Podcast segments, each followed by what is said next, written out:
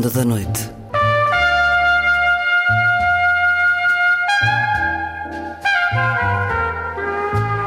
Com Luís Caetano.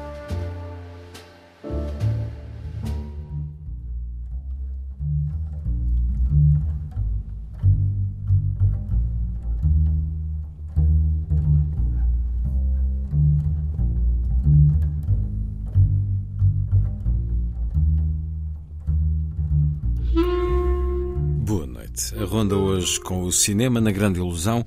Inês Lourenço a assinalar a estreia de Os Piores, um filme francês, uma reflexão sobre a experiência de jovens e crianças não profissionais na sétima arte.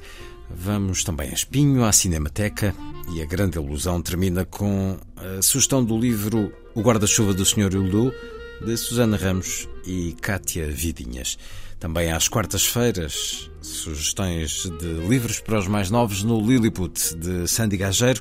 Na Vida Breve, a poesia de Sérgio Godinho, Gata à Porta, para escutar na voz do autor. E na última edição, neste dia do funeral de Silvio Berlusconi, a biografia My Way, Silvio Berlusconi no olhar de Alan Friedman, uma conversa com Simona Catabiani. Vai ser assim a ronda.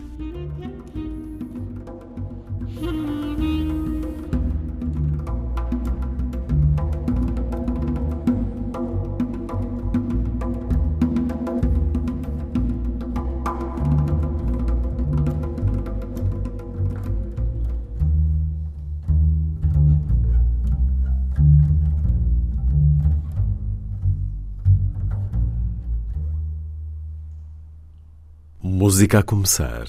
Dança. Do compositor e guitarrista sul-coreano Byung-Woo Lee.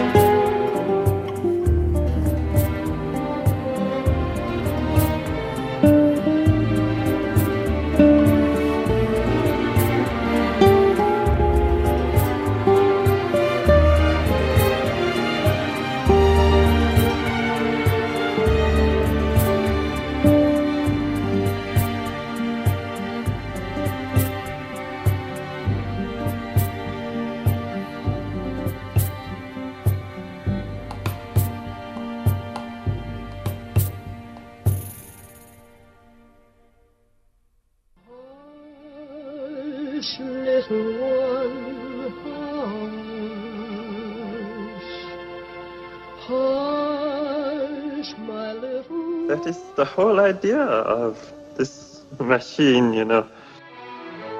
どこ行くの I love you.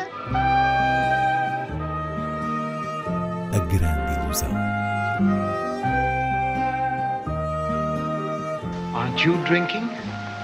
I never drink. Why? Tu n'as rien vu à Hiroshima. J'ai tout vu, tout.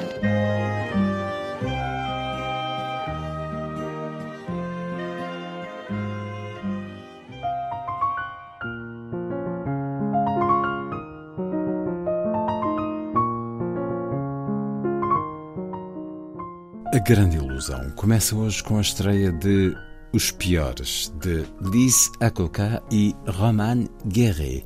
Inês Lourenço, um filme francês que observa a própria produção de um filme com atores não profissionais. Exatamente, há esse lado meta ou de filme dentro do filme. Na verdade, é o aspecto crucial desta ficção que levanta questões, por exemplo, sobre a ética artística no trabalho extraído dos atores não profissionais, que geralmente são a matéria humana dos filmes rodados nas zonas de subúrbio, que procuram um certo efeito de autenticidade, espontaneidade. É, aliás, um procedimento bastante regular dentro da escola do realismo social e as realizadoras Lisa Cocá e Romane Guerret, tendo experiência como diretoras de casting, trazem para o filme os dilemas inerentes a esse contexto que uh, conhecem pela prática profissional. Portanto, temos aqui quatro jovens, enfim, um deles uma criança, que se destacam num casting e o título Os Piores vem da percepção social de que os escolhidos são a pior amostra possível do bairro francês onde vai decorrer a rodagem. E a partir daqui vamos seguir o ambiente de uma produção independente, fazendo-se retratos individuais de cada uma das quatro personagens barra não atores, eh, tanto na rodagem como fora dela, o que permite definir o jogo entre os dramas pessoais e o ato da filmagem, aquilo que lhes é pedido para dar à câmara, etc. E este é um exercício, no mínimo, muito interessante que nos põe a observar o próprio gesto das realizadoras ao interrogarem implicitamente o realizador do tal filme dentro do filme, que nunca sabemos bem o que será, vislumbra-se só uh, algumas cenas de uma realidade estereotipada dos bairros mais pobres. Diria que é uma engenhosa sugestão de olhar sobre o ato criativo que não deixa de prolongar ou assimilar precisamente aquilo que questiona, mas ao fazê-lo está sempre do lado da complexidade que envolve uh, a coexistência da arte e do social, e isso é fascinante porque não simplifica nada. Action! Coupé Attends, attends, attends, Ryan! Ryan! J'étais sur le film. C'était bien? Mmh. Trop bien. Ouais, le film où il montre que des cassasses là. Pourquoi tu dis ça, wesh T'es payé pourquoi Pour tourner dans le film, cousine. Eh hey, monsieur, monsieur, monsieur, prenez le sac, acteur. Hey, il vomit sur commande, je vous jure. Fais gaffe quand tu discutes et que j'ai pas éteint ton micro parce que j'entends tout. Insultez-vous avec vos propres mots. Un clochard, quoi. Tu fais quoi là? Tu fais quoi?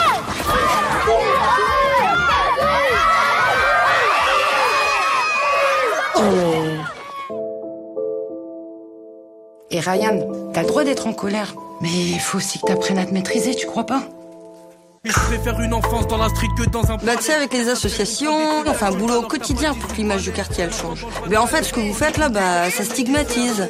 Pourquoi vous n'avez pas pris des vrais acteurs? Je sais pas si, si vous vous rendez compte, mais ils ont été choisis parmi des centaines et des centaines d'autres enfants. Hein. Et c'est un film pour la télé ou le cinéma Pour le cinéma. Bah on va travailler la scène de cul cet après-midi avec Lily, ma petite Chippy. C'est vulgaire, hein J'espère que tu parles pas comme ça à l'école, hein, je te le dis. Chega também às salas Dias em Chamas, de Emin Alper.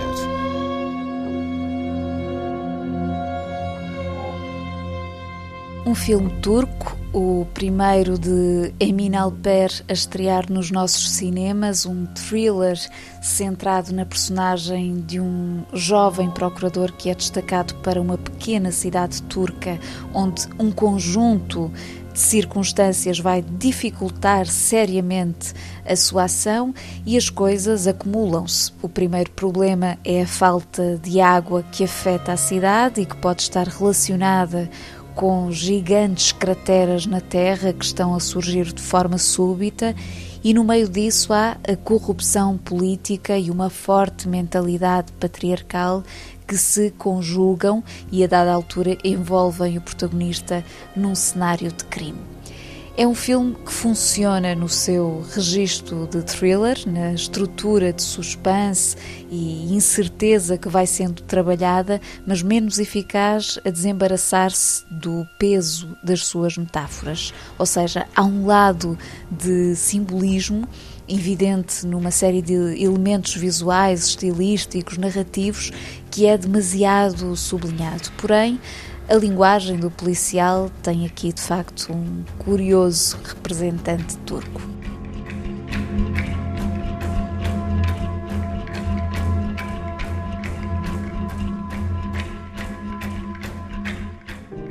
Vamos a outras sugestões de cinema. Está de regresso a Espinho o Fest, novos realizadores Novo Cinema, de 19 a 26 de junho, com um recheado painel de convidados que inclui a atriz sueca Numi Rapaz e o realizador mexicano Carlos Reigadas.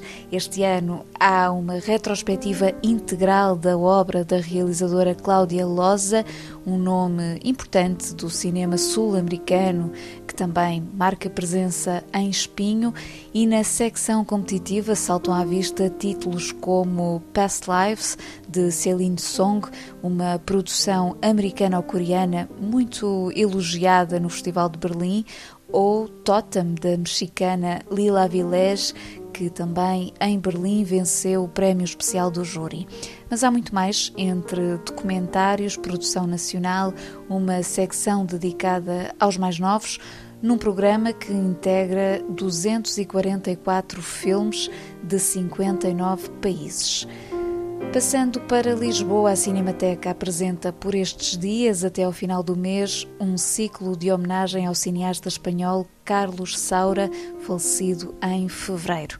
Uma oportunidade para ver ou rever filmes fundamentais como A Caça e Cria Corvos, mas também obras menos vistas como Em Três, Um é Demais ou Fados este uma coprodução portuguesa que é essencialmente uma dedicatória do realizador ao fado, mais ou menos como o documentário que dedicou ao flamenco e que está incluído neste ciclo.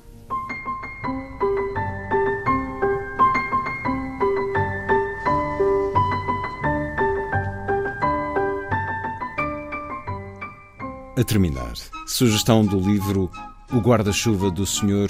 Hulot. Texto de Susana Ramos. Ilustrações de Cátia Vidinhas, numa edição Minotauro. Um livro infantil, pelo menos na sua aparência, mas uma leitura que dá também qualquer coisa de muito especial aos adultos, porque agarra numa figura querida do imaginário cinéfilo, o Sr. Hulot, uma criação de Jacques Tati que interpretou a personagem em quatro filmes maravilhosos e é para essa zona de gentileza que a escrita de Susana Ramos e os desenhos de Cátia Vidinhas nos levam, trazendo o Senhor Ulô para o mundo contemporâneo e extraindo da sua postura muito característica, que se define inclusive por elementos como um guarda-chuva, um jogo de palavras que permite abordar os pequenos gestos do dia a dia e uma série de valores, ideias e uma certa magia analógica que se vai perdendo nestes tempos de referência digital. É um livro precioso, não só, mas sobretudo nessa evocação de uma silhueta cara da cinefilia que nos faz regressar, juntamente com as crianças, ao elogio, se quisermos, da singularidade humana.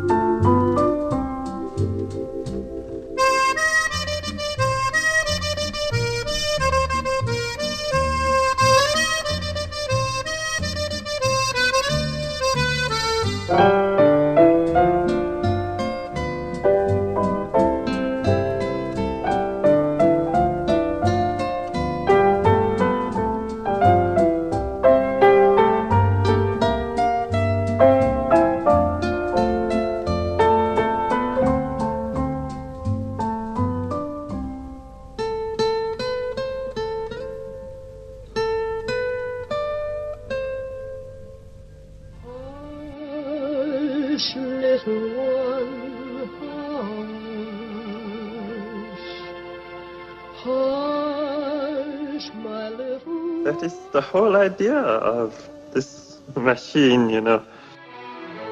どこ行くの I love you. A grande ilusão. Aren't you drinking? I never drink. Why?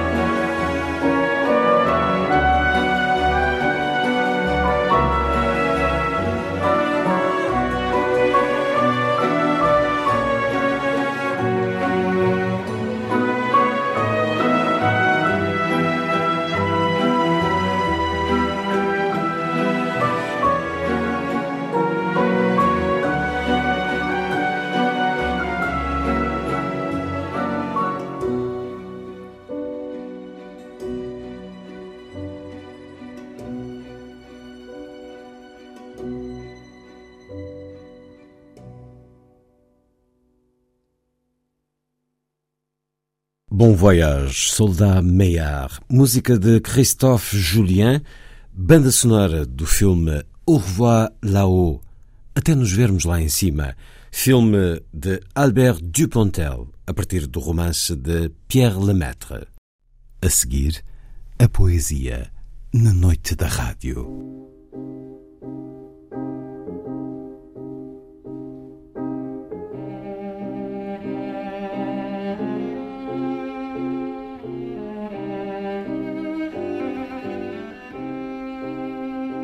A vida breve.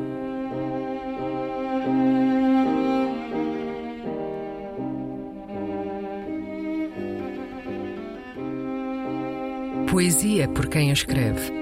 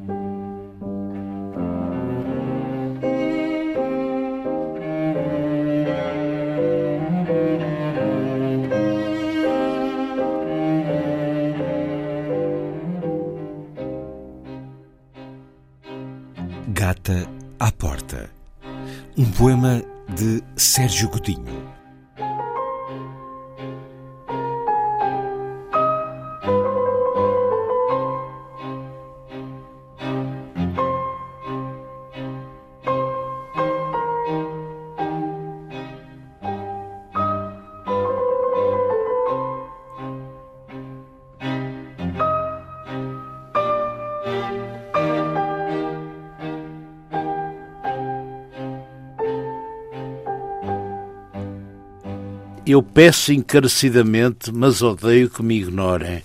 Foi sincero o que pedi. Espero de volta a generosidade, a porta aberta, toda a sala e, quem sabe, um afago. Se não enfureço.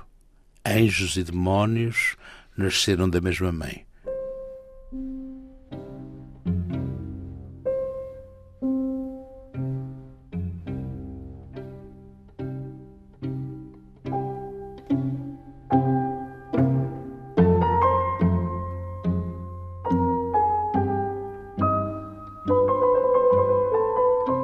A Vida Breve, um programa de Luís Caetano.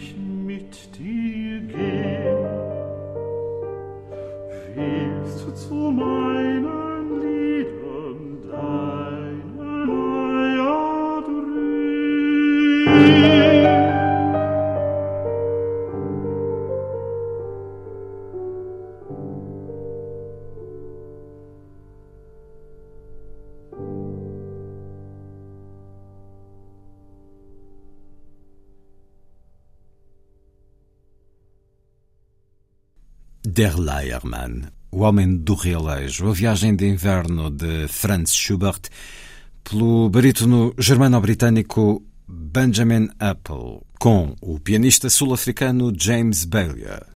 A seguir, Lilliput é o pequeno grande mundo dos livros para os mais novos, percorrido semanalmente neste programa por Sandy Gageiro.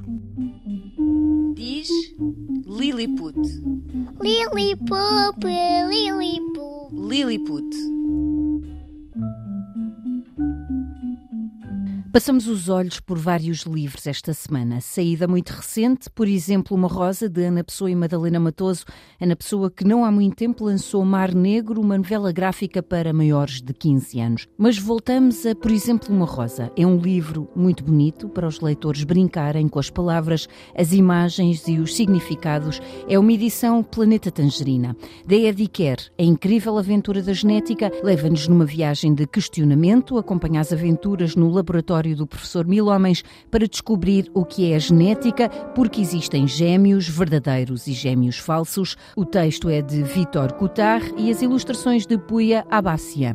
E a terminar, O Dia em que Chegaste, uma história sobre a adoção que conta a chegada de uma criança à nova família, reflete sobre a expectativa, os preparativos e, claro, a imensa alegria. Tem pouco texto, mas apresenta detalhes subtis de como foi vivido o momento. O texto é de Dolores Brown e as ilustrações de Reza Dalvad, uma edição da Fábula.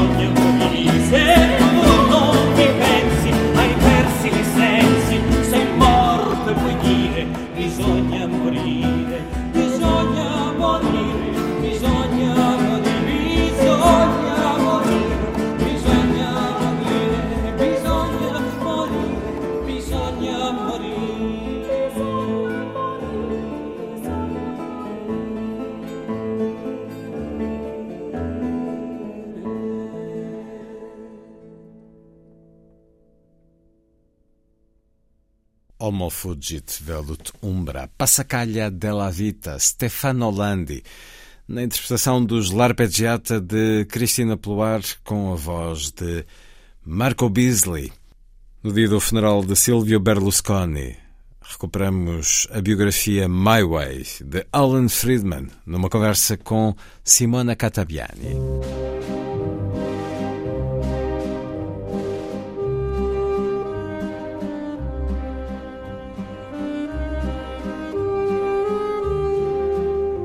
Última edição. Um programa de Luís Caetano.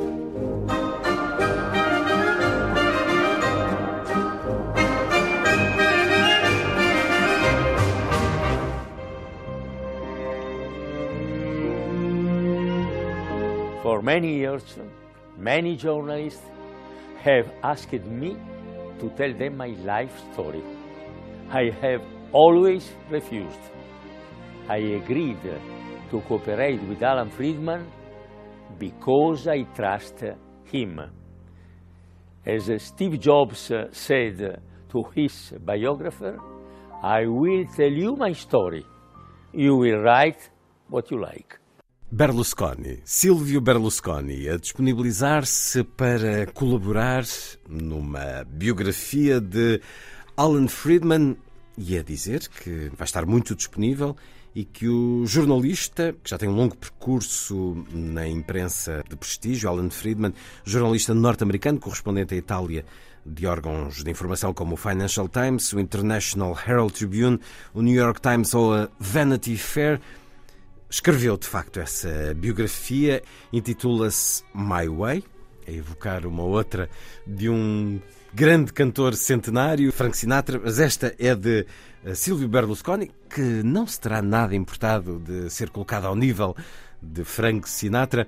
A biografia My Way, Berlusconi, a ascensão de um bilionário a primeiro-ministro, está editada em Portugal, com a chancela Jacarandá. Leio um certo deste livro. Arcore, na vida de Silvio Berlusconi, esta vila italiana é mais do que um local visitado por Mikhail Gorbachev, Vladimir Putin ou a tristemente célebre Ruby Rouba Corações. É a sua residência, o seu refúgio, o seu centro de comando, o seu quartel-general. Foi aqui que ele planeou e construiu o seu império no imobiliário, as cidades satélites que ajudaram a fazer dele bilionário. Foi aqui que tomou decisões que o viriam a transformar num magnata dos média, com um império televisivo que abarca meia Europa. Foi aqui que inventou a televisão comercial à Itália e se tornou num inovador no palco europeu dos anos 80. Foi aqui, nestas salas de estar e de jantar e nos salões barrocos, algo luxuosos, que mantêm a traça original, que Berlusconi decidiu comprar o AC Milan. Foi aqui que ele decidiu pela primeira vez entrar para a política, inventar e lançar um novo partido político passando de homem de negócios rico para o cargo de primeiro-ministro em menos de 90 dias. Estávamos no início de 1994. Arcore tornou-se uma versão italiana de Camp David. Mas anos mais tarde, também se tornou um bunker, onde Berlusconi teria as suas intermináveis sessões noturnas com os advogados de defesa, com uma bateria de advogados de direito civil e penal investigadores e um exército de conselheiros que o ajudaram a enfrentar uma tempestade de mais de 60 pronúncias por corrupção, suborno, fraude fiscal e prostituição de menores. Arcore foi a Rosebud de Berlusconi, a sua bússola, a sua pedra de toque. Na vida, nos negócios, na política e em assuntos amorosos e de família. Foi aqui em Arcore que acabou o primeiro casamento de Berlusconi. Foi aqui que aconteceram as alegadas festas Bunga Bunga. Foi aqui que ele viveu durante um ano, meio em recolher obrigatório, meio preso, com o passaporte confiscado pelo tribunal, a fazer serviço comunitário em casa para doentes idosos com Alzheimer, depois de ter sido condenado por fraude fiscal. E foi aqui que planeou o seu mais recente regresso à política em 2015. Foi aqui, na capela da família, que enterrou as cinzas dos seus pais e da irmã. É aqui que o seu filho, a nora e os netos ainda vivem.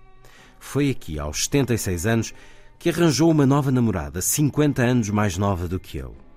Tudo aconteceu aqui, em Arcore. Enche-se de nostalgia.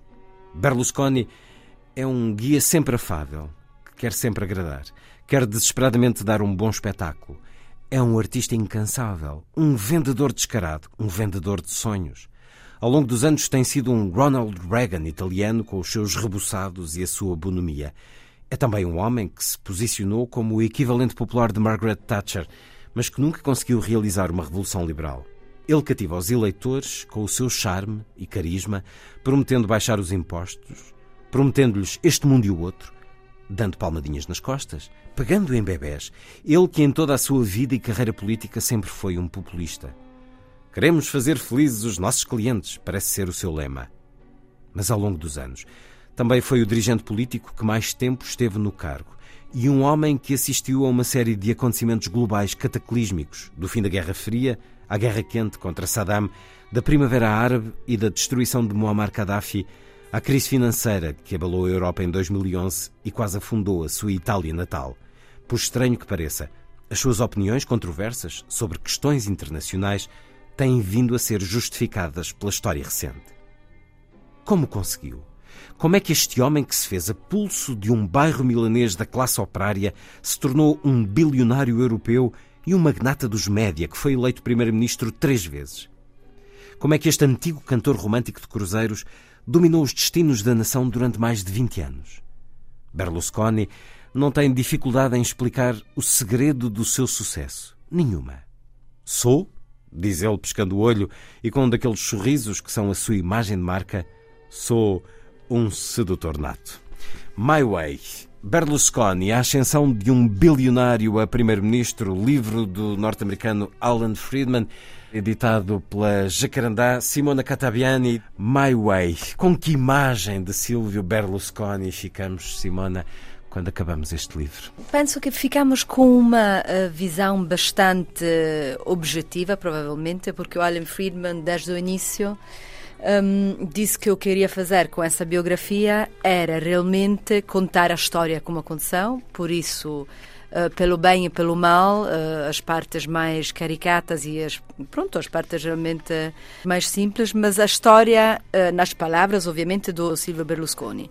O livro uh, é o resultado de mais de 100 horas de entrevistas com, com Silvio Berlusconi, por isso, realmente, muito do que lá está uh, é contado pelo Berlusconi ao próprio, mas eu acho que o que o Alan Friedman uh, conseguiu realmente fazer é escrever uma biografia bastante objetiva, sem cair no, pronto, no, no ridículo e contando as histórias que obviamente as pessoas têm curiosidade de saber mais sobre, mas também não só sobre o homem, mas de maneira muito interessante sobre umas décadas que foram cruciais, eh, obviamente em Itália, mas não só, porque também eh, uma, parte, uma das partes mais interessantes, eu acho, do livro ehm, é onde fala de toda a parte internacional, da política internacional e do que se está a passar nas últimas décadas. Curiosamente, como diz o livro, Exatamente. o autor, dando-lhe razão, Bem, dando-lhe razão a ele e, e, a muitos outros, apesar de tudo, na altura, bem me recordo, claro. porque os ataques à Líbia, hoje sabemos, temos-lo dizer, eh, com certeza foram francamente mal pensados, mas na altura muita gente pensava também já assim, que, que não era talvez a melhor atitude, a ânsia de derrubar Muammar Gaddafi, todos os interesses que daí vinham. Berlusconi advertiu para isso. O tempo deu-lhe razão. Muito do Estado Islâmico parte também, ou pelo contrário, está a chegar aos territórios líbios em franca desordem de governo e de controlo. Berlusconi ter-se arrependido disto que escutámos no início, Simona Catabiani, de ter dito eu vou ser uh, perfeitamente colaborante com o autor e ele depois escreverá como quiser. Ter-se arrependido ou não? Eu penso que é impossível que se arrependa de alguma coisa, por isso eu estou a falar por ele, mas penso que não se arrependeu absolutamente nada, até porque nesse livro realmente fica, e vai ficar, não é? Uma um testemunho da vida desse homem que, por quanto uma pessoa possa gostar ou não gostar, é uma história quase impossível, inacreditável. Que se, se não tivesse acontecido, seria bastante uh, difícil inventar uma história dessas e parecer uma coisa realista. Por isso, pelo bem ou pelo mal, é uma história uh, incrível e, e que dominou um país como a Itália durante muitas décadas. É muito adequado ter, portanto, uma italiana, uma romana aqui à conversa comigo a propósito deste livro que traz para Portugal. E muito adequadamente temos aqui muito de Itália, muito deste homem, muito de Itália, mas também muito da Europa e do mundo através destas uh, relações, uh, tantas vezes transcritas. É notável a capacidade de Alan Friedman, com portas abertas por Berlusconi, para falar com uh, grandes personalidades da vida europeia sobre este biografado. A descrição dele de como vai ao Kremlin, de como é recebido por Vladimir Putin no Kremlin. Vladimir Putin com um brilho nos olhos quando fala do seu amigo Silvio e defende que é uma pessoa extraordinária para a história de Itália. Bom, é de facto um nome que marca a história italiana recente. Há uns anos fiz um trabalho sobre Berlusconi e as mulheres, numa altura em que ele estava a ser julgado precisamente por três mulheres, a Giulia, Ursula e Carmen não propriamente o tipo de mulheres que Berlusconi sempre tinha pela frente ou ao lado, mas é, foi nas mãos destas três mulheres que o primeiro-ministro italiano à época se encontrava, formava o coletivo que o julgava por abuso de poder e incitamento à prostituição de uma menor. Ele correu o risco de ser condenado a 12 anos de prisão, a propósito de ter tido relações com a marroquina Karima El Marouk, mais conhecida por Ruby Rubacuori. A acusação dizia que ele tinha conhecimento dos 17 anos dela ele sempre refutou e a verdade é que venceu esse processo. Durante a defesa, várias vezes ele resumiu uh, a sua postura a uma frase: é melhor gostar de mulheres bonitas do que ser gay. Afirmava também que as mulheres de direita são mais bonitas que as de esquerda. Havia sempre um grande número de jovens beldades nas suas listas, continua a haver, quase todas politicamente inexperientes. Nas eleições regionais de 2010, recordo-me, ele disse que a candidata opositora, Mercedes Bresso, estava sempre de mau humor porque começava o dia a ver-se ao espelho sem maquilhagem. Bresso respondeu que precisava menos de maquilhagem que Berlusconi. Isso ainda hoje se vai notando. Nem a mais mordaz ficção se teria lembrado, eh, como Berlusconi, de idealizar uma higienista oral chamada Nicola Minetti. Ele conheceu-a quando deu entrada no hospital de Milão, depois de ter sido violentamente agredido na face. Poucos meses depois, Nicola Minetti era já conselheira regional da Lombardia. Atualmente passou também, passou há uns anos, por eh, um processo por angariar eh, jovens mulheres para as festas privadas de Il Cavalieri. É muito estranho para nós uh, olhar para um país que é reconhecidamente machista, Simona Catabiani. Berlusconi afirmou publicamente que a primazia feminina é entre as paredes domésticas, fora de casa isso é discutível, foi uma frase dele. Também num comício sugeriu a uma jovem desempregada que se casasse com um homem rico apelou aos eh, empresários estrangeiros que investissem a Itália por ser o país com as mais belas secretárias do mundo. E, enquanto esteve no governo, recusou liminarmente o casamento entre pessoas do mesmo sexo. Houve muitas manifestações por causa destas frases tentatórias da dignidade, muitas manifestações de mulheres há 3, 4 anos gritando que a Itália não era um bordel e que ele manchava a imagem da mulher italiana, mas uh, sem o voto das mulheres, Berlusconi não teria sido primeiro-ministro três vezes. Como é que uma italiana justifica isto, Simona Catabiani? Não posso justificar. Eu realmente, por mim, eh, foi, foi com grande espanto que, que aconteceu a primeira vez e a segunda ainda mais e a terceira também. Por isso, eu não tenho realmente resposta a isso e não acho que, de forma nenhuma, ele seja um bom exemplo de, de quer dizer, de um típico homem italiano Eu acho que todos no, no, sul da Europa poderão ser mais ou menos machistas, mas não é até esse ponto. É um livro de pequenas histórias. Há aqui hum, esta curiosidade de conhecer a vida, a vida do sedutor nato, a vida do jovem cantor em cruzeiros até este império que ele tem. Um livro cheio destas pequenas histórias do que se passa hoje na política internacional, ouvidas de, de Berlusconi. A história por detrás deste livro, Alan Friedman, este jornalista norte-americano a viver em Itália há muitos anos, eh, cresceu deslumbrado pelas entrevistas de David Frost a Richard Nixon, conhecemos até pelo cinema recente, fascinado também pela investigação jornalística do Watergate não é comparável, como é óbvio, mas ele tentou fazer com Berlusconi a replicação dessas entrevistas, pedindo-lhe que não só uh, as entrevistas fossem uh, gravadas para escrever o livro, como fossem gravadas para programas documentais uh, especiais e, e por vai isso haver um programa estão a organizar nesse momento um programa um documentário mesmo com várias com todos, vários episódios. com vários episódios que creio que pelo menos uns uns oito. Na internet já se pode ver alguns momentos dessas conversas.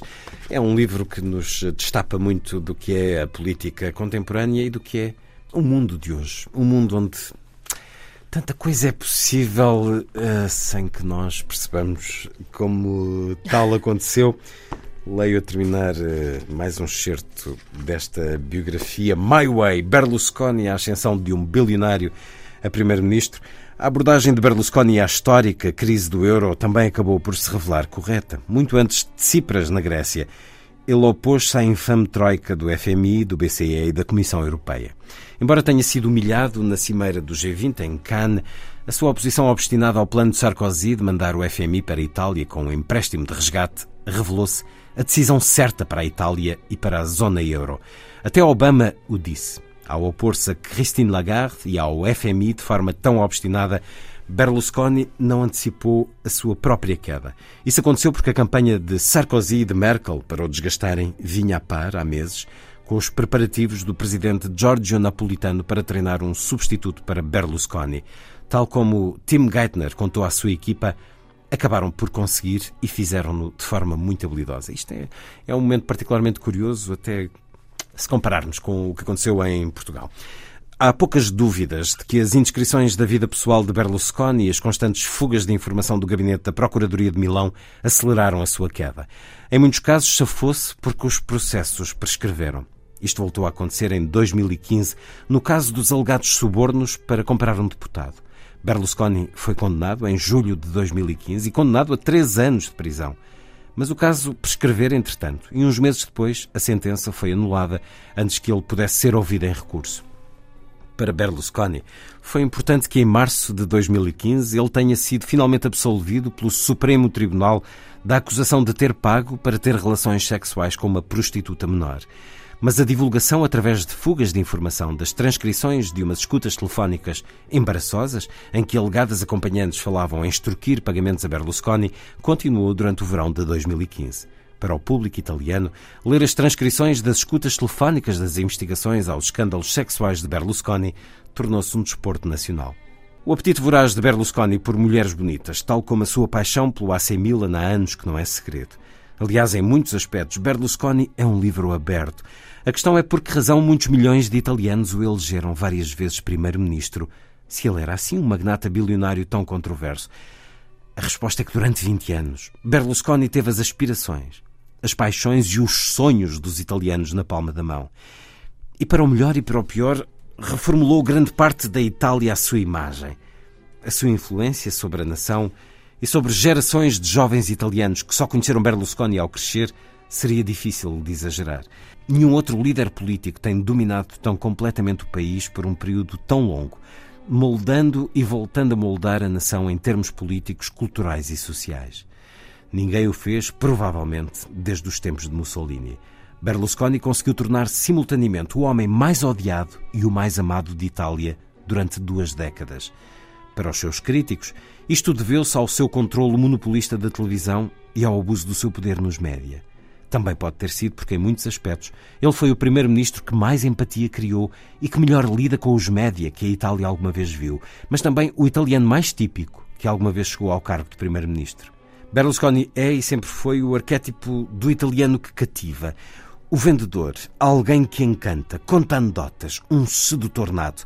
Tem todos os pontos fracos e fraquezas do italiano típico, mas com uma dose saudável de saber o momento certo e um gênio para a inovação. Em muitos aspectos, ele é um homem de negócios e empresário eloquente da próspera Lombardia, mas no fundo, Berlusconi encarna os melhores e os piores traços de caráter de todos os italianos, e os seus êxitos eleitorais devem muito ao facto de ele ser a personificação do sonho italiano, a imagem espelhada do que muitos italianos querem e sonham, um reflexo dos eleitores que o elegeram.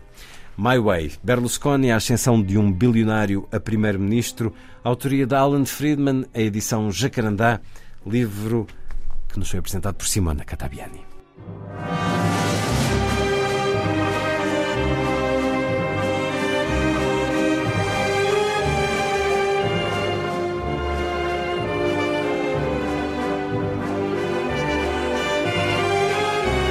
Última edição.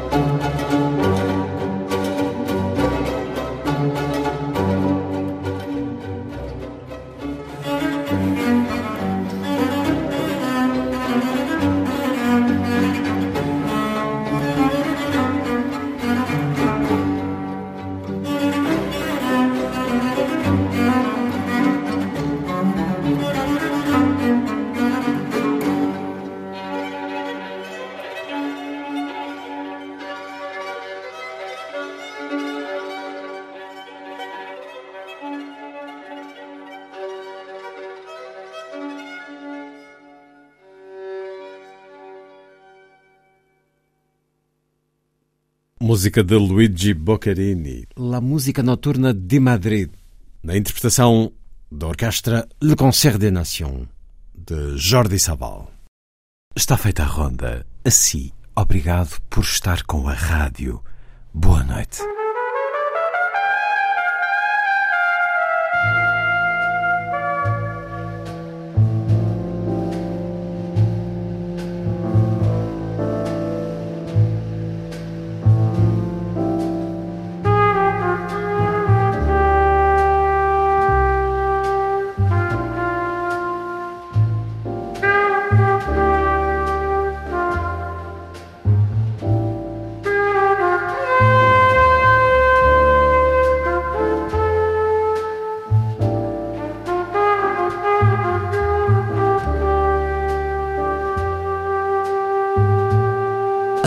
Noite.